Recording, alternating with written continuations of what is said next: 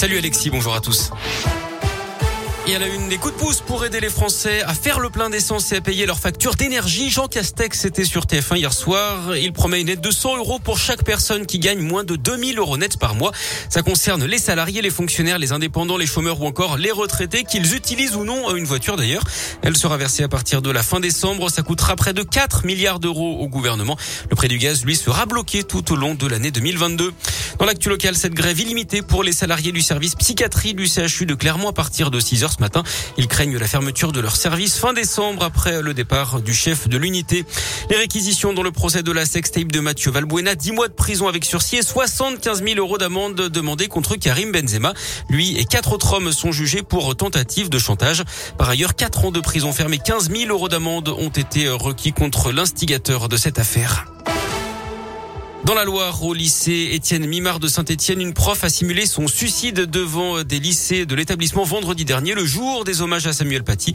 En arrêt maladie, cette femme de 57 ans s'est présentée au self avec une trompette et un pistolet factice qu'elle a pointé sur sa tempe devant 200 élèves et le personnel de la cantine. Elle a également menacé verbalement le chef de l'établissement d'après le progrès. Une cellule psychologique a été mise en place au sein de l'établissement. La prof a été hospitalisée en psychiatrie. Une enquête de personnalité a été ordonnée par le procureur. Le proviseur, lui, a rassuré les élèves et les parents. A priori, l'enseignante serait suspendue jusqu'à nouvel ordre et ne serait pas autorisée à pénétrer dans l'enceinte du lycée. Les réseaux sociaux en alerte dans l'un, une fillette de 11 ans aurait été accostée par un homme près d'un abribus mardi matin à Prier. La jeune fille attendait son car scolaire. Il aurait proposé de l'emmener à l'école, mais elle aurait eu le réflexe de partir en courant dans un champ d'après le progrès. Un message a été lancé donc sur les réseaux sociaux. Un signalement a également été enregistré par les gendarmes d'Amberieu en Bugey, mais aucune plainte n'a été déposée. Trois hommes originaires du Puy-de-Dôme mis en examen écroués route Savoie pour tentative d'homicide. Ils avaient été interpellés dans un campement de gens du voyage à Clermont-Ferrand en début de semaine. Sont soupçonnés d'être impliqués dans une affaire qui remonte au 20 juin dernier à Archamps en Haute-Savoie. Un homme d'une cinquantaine d'années avait été grièvement blessé par une décharge de plomb tirée depuis une voiture. Tous participaient à une même fête ce soir-là. Les suspects euh, nient les faits. Et puis l'inquiétude autour de la reine-mère Elisabeth II a passé la nuit de mercredi à hier à l'hôpital. Elle a été admise pour y subir des examens préliminaires après avoir été mise au repos par ses médecins.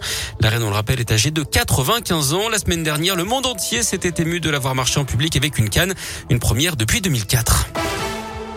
Le sport et la Ligue Europa, soirée renversante pour l'OL qui était mené 2-0 et qui s'est finalement imposé 4-3 au Sparta Prague hier soir.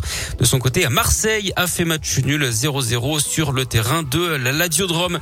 Et puis le coup d'envoi de la nouvelle journée de Ligue 1 ce soir avec la Saint-Etienne, dernière du classement qui reçoit Angers à 21h. Les Stéphanois qui tenteront de décrocher la toute première victoire de la saison championnat pour eux.